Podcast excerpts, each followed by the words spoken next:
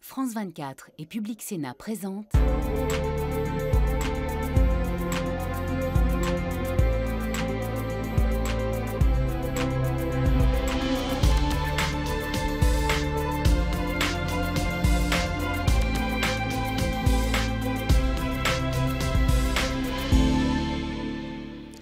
Merci de nous rejoindre à Bruxelles depuis le Parlement européen pour notre partie débat. Cette semaine, nous mettons le cap à l'Est dans notre club des 27. Depuis l'invasion de l'Ukraine par la Russie, les pays de l'Est reprochent à l'Ouest leur aveuglement sur les intentions de Vladimir Poutine. Ils sont désormais en première ligne d'ailleurs pour l'accueil des millions de réfugiés ukrainiens et certains euh, pourraient en profiter pour faire oublier leurs dérives autoritaristes et la mise en cause régulière de l'état de droit dans leur pays. Et les Européens peuvent-ils se permettre de sanctionner désormais au portefeuille une Pologne et une Hongrie qui ne respectent pas l'indépendance de la justice et de la presse? Au sein même d'ailleurs hein, du fameux groupe de Visegrad, Pologne, Hongrie, République tchèque et Slovaquie, des lignes de fracture fortes sont apparues. Le Hongrois Viktor Orban ménage le maître du Kremlin qui est à la tête, qui est la bête noire des trois autres. Les dirigeants polonais, slovaques et tchèques se sont d'ailleurs rendus à Kiev pour affirmer leur soutien au président Zelensky à la surprise générale des autres pays membres. Euh, pour en débattre aujourd'hui, nous avons le plaisir d'être en compagnie de Marc Tarabella. Bonjour. Vous êtes eurodéputé euh, belge des socialistes et démocrates. Et face à vous aujourd'hui, une tchèque, euh, Mikaela Sojdrova, bonjour, du groupe du Parti populaire européen. La guerre en Ukraine semble rebattre les cartes pour ce qui est de, du fameux fossé Est-Ouest. Votre pays, la République tchèque, est à nouveau dans les petits papiers de Bruxelles, notamment parce que euh, vous accueillez des centaines de milliers de réfugiés, vous croyez? Alors, euh, bonjour à tous. Euh, oh, bien sûr, la République tchèque est très proche à l'Ukraine. Nous sommes décidés d'ouvrir les portes, d'accueillir. Et maintenant, a, nous avons en la République tchèque 300 000 des réfugiés euh, on l'aide. Nous sommes euh, vraiment euh, décidés pour, pour l'aider. Et si vous, m'avez demandé l'Est, l'Ouest, je crois que notre expérience que nous avons avec l'Union soviétique, avec la dictature, ça nous oblige d'être solidaires. L'ouest de l'Europe, dont le couple franco-allemand hein, d'ailleurs, a minimisé la menace que représentait Vladimir Poutine. Est-ce que, cela ça donne à l'Europe de l'Ouest moins de, de légitimité aujourd'hui à donner des leçons aux autres qui, eux, ne cessaient d'alerter? Non, je ne crois pas. Je pense que la relation a, toujours été différente entre l'Europe de l'Ouest qui a vécu sous la démocratie à partir de la fin de la Seconde Guerre mondiale et l'Europe de l'Est qui a été sous le joug de l'Union soviétique et qui n'a pas connu la démocratie jusqu'à la chute du mur de Berlin. Maintenant, je pense que ce qui s'est passé, l'agression russe en Ukraine, la guerre euh, dont souffrent les, Ukrainiens, le fait qu'ils doivent quitter leur pays aujourd'hui, a sans doute été un élément catalyseur qui soude ou ressoude, là où il faut, les Européens qui ont bien montré pour la première fois dans leur histoire qu'il était utile d'avoir une politique de la défense. L'OTAN, ben, on s'est toujours réfugié derrière l'OTAN, mais je pense, dans l'OTAN, mais je pense qu'il faut une défense clairement européenne, parce que les intérêts de l'Europe et des États-Unis ne sont pas toujours les mêmes. Mm. Et aujourd'hui, ben, il y a quand même une réaction commune, unique, par rapport à des sanctions, par rapport à de la livraison d'armes, qui, globalement, ben, c'est quand même historique dans l'histoire de l'Union européenne. Oui, mais alors ce qui est d'un petit peu intrigant quand même, c'est que mhm. euh, lors de la précédente grande crise migratoire, vous parliez des, migrants euh, en 2015, le fameux groupe de Visegrad euh, A4, hein, Slovaquie, mhm. République tchèque, Hongrie, Pologne, a refusé les réfugiés syriens et en particulier tout quota de répartition entre les États membres.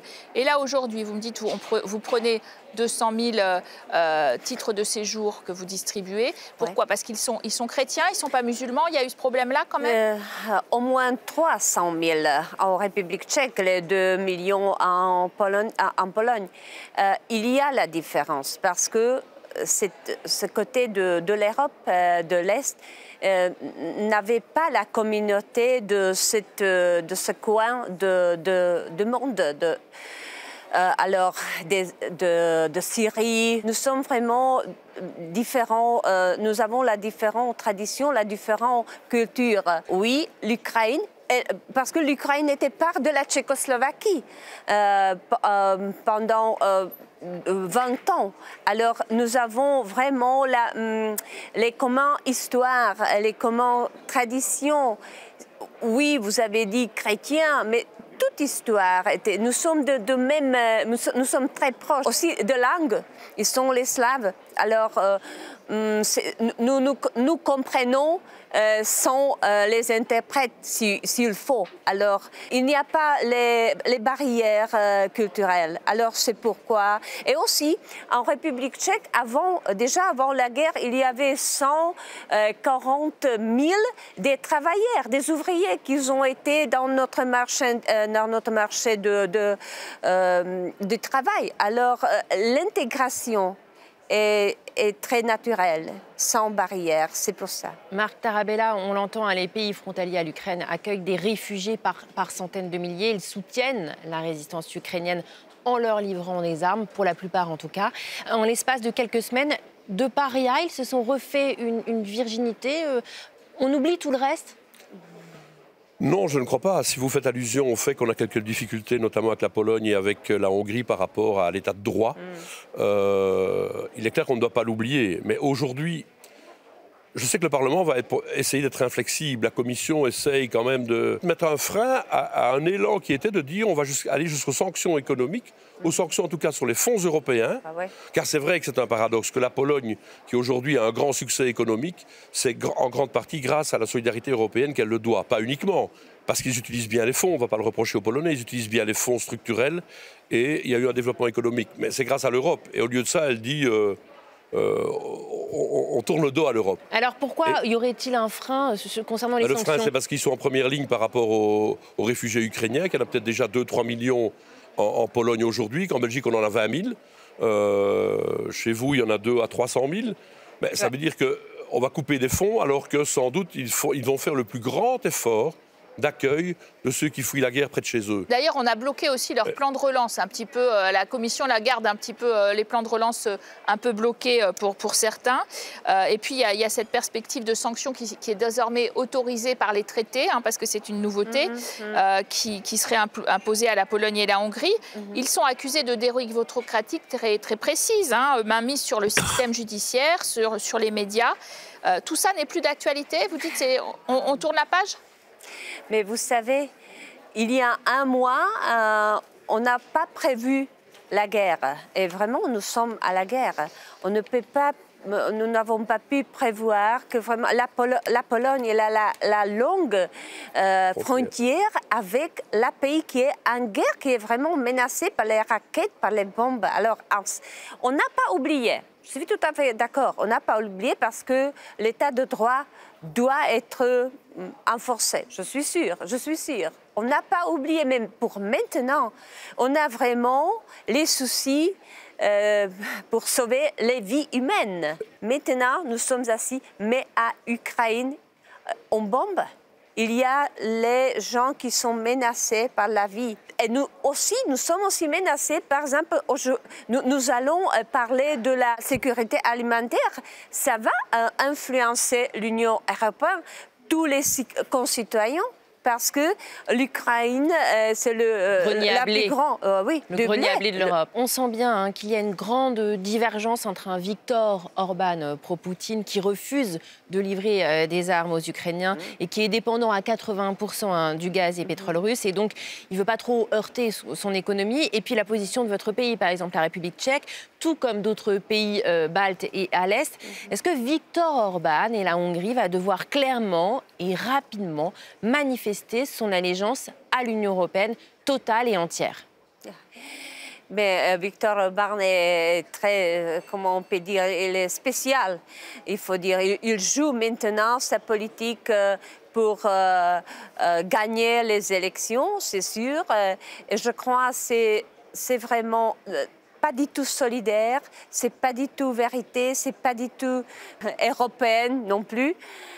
Bien sûr, mais je suis très, très, euh, très triste pour ça. Je suis très triste parce que il était le membre de notre groupe, de notre famille politique, mais euh, maintenant on voit qu'est-ce qu'il est, euh, qu'est-ce qu'il fait. Euh, je pense que c'est vraiment l'exception. Il n'a pas sa place en Europe, Victor Orban?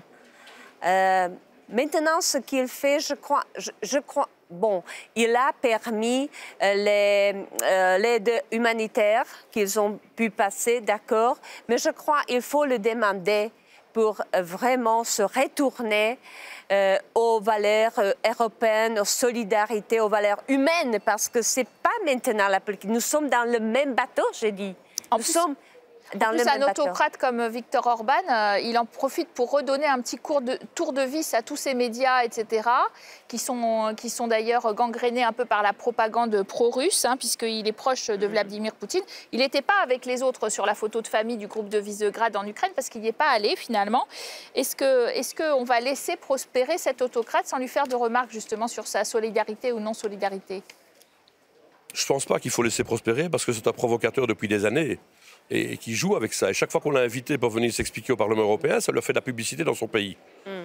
Parce qu'il résiste à toute l'Europe. Et alors, il, devient de plus en plus un héros, porté par des médias qu'il contrôle, euh, puisqu'il contrôle tous les secteurs économiques. Parce qu'il y a aussi des oligarques, il n'y a pas qu'en Russie, en Ukraine, il y en a aussi, mais il y en a aussi en Hongrie des oligarques, euh, qui sont entretenus par Viktor Orban. Et donc, c'est clair qu'aujourd'hui, la position qu'il a est là, quand on doit faire tous front face à la guerre que subit l'Ukraine, lui aussi dénote à une position différente. Ben, Mais il vote les sanctions, attention.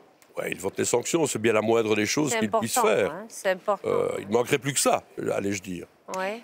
Marc Tarabella l'a abordé tout à l'heure. Hein. Vladimir Poutine a peut-être réussi finalement ce tour de force qui consiste à réconcilier l'Europe de l'Est et l'Europe de l'Ouest. Mm. En gros, face à un ennemi euh, commun, on se découvre beaucoup plus euh, européen et uni. Je suis très triste pour la situation que se passe, mais vraiment, ce qu'il faut apprécier, que nous sommes très unis. Hein. Il faut, il faut le dire aussi dans les sociétés, mais il faut être très prudent parce que si la situation va être euh, difficile économiquement, on peut, hum, alors on peut prévoir les difficultés économiques, sociales, financières. Alors, euh, il faut le prévoir. C'est aussi pourquoi nous allons euh, discuter la situation dans l'agriculture pour être, euh, euh, pour avoir assez d'alimentation. Alors, alors, mais, mais quand même, je crois que maintenant nous voyons, c'était Covid, c'était le Covid, la pandémie, qui nous a aussi prouvé, qui nous a aussi montré la valeur et l'importance de l'unité de travailler ensemble et de la solidarité, parce qu'on va prendre euh, les migrants, nous, en ce qui nous concerne, évidemment, ukrainiens, dans chacun de nos pays. Hein. Dans l'autre sens, ça va marcher, j'imagine, Marc Tarabella, euh, euh, la répartition maintenant. Hein. Il y a une question qui divise encore un tout petit peu quand même l'Est et l'Ouest, c'est celle de l'élargissement et de futures adhésions qui sont réclamées par exemple par l'Ukraine, la Moldavie ou la Géorgie. Mm-hmm. Mm-hmm. Là, c'est vrai que les pays de l'Est, ils sont plus sensibles, ils disent que c'est une façon de, de se protéger, de rentrer dans l'Union européenne. Mais alors l'Ouest est plus inquiète parce que ça ferait euh, encore euh, matière à provocation pour Vladimir Poutine, non? Non, il est, clair, il est clair d'une part que je crois que l'Europe ne doit pas élargir tout de suite parce que l'Europe est malade, qu'elle euh, a une convention sur le futur de l'Europe, voir comment on s'organise à l'avenir pour décider mieux, arrêter cette règle de l'unanimité qui est une paralysie qui ne permet pas de mettre en œuvre les traités quand il faut sanctionner un pays qui ne respecte pas les règles de droit, comme la Hongrie, comme la Pologne, parce qu'il faut l'unanimité des autres, et on ne l'a jamais. Et donc l'Europe est malade, malgré euh, l'unité qu'on a aujourd'hui face à, l'adversité, face à, ce qui se passe en Ukraine. Et donc il faut d'abord réformer l'Europe. Et puis on ne rentre pas dans l'Europe comme ça par, sur un coup de cœur parce qu'il y a un problème. L'Europe, quand on rentre dans l'Europe, le pays qui va rentrer dans l'Europe, il doit avoir fait des efforts énormes. D'abord, ce qu'on appelle remplir et être euh, compatible avec l'acquis communautaire. Donc les règles de droit doivent avoir déjà changé avant d'entrer dans l'Union européenne. Et c'est vrai dans tous les domaines. Alors, votre voisine n'est pas du tout d'accord. On voit bien une grosse nuance là s'exprimer. Oh, oui, euh, oui, vous avez raison parce que j'ai vécu qu'est-ce que, qu'est-ce que ça présente les, les, les échanges structurels, beaucoup de travail. Vous avez raison. Mais est-ce que l'Ukraine, qui a sous-signé le demande pour euh, venir à l'Europe, ils ont sous-signé par leur sang? Est-ce qu'il y a quelque chose de plus valable? Je, ne connais pas. Mais, mais, le processus. Au-delà de l'émotion, au-delà de l'émotion qu'on peut tous avoir et de la tristesse qu'on peut éprouver, de la solidarité avec le peuple ukrainien, c'est quoi le régime derrière? Il n'y a pas d'oligarque en, en, Ukraine? Est-ce que la règle de droit est respectée? Il faut examiner tout ça. Est-ce que la Turquie, pour combien des années la Turquie dans le processus d'attente? 20 ans, 20 non, la Turquie a demandé en 1963, ça tombe bien, c'est une année qui nous est chère. Ils ont, mais, ils ont, mais ils ont déjà le candidat.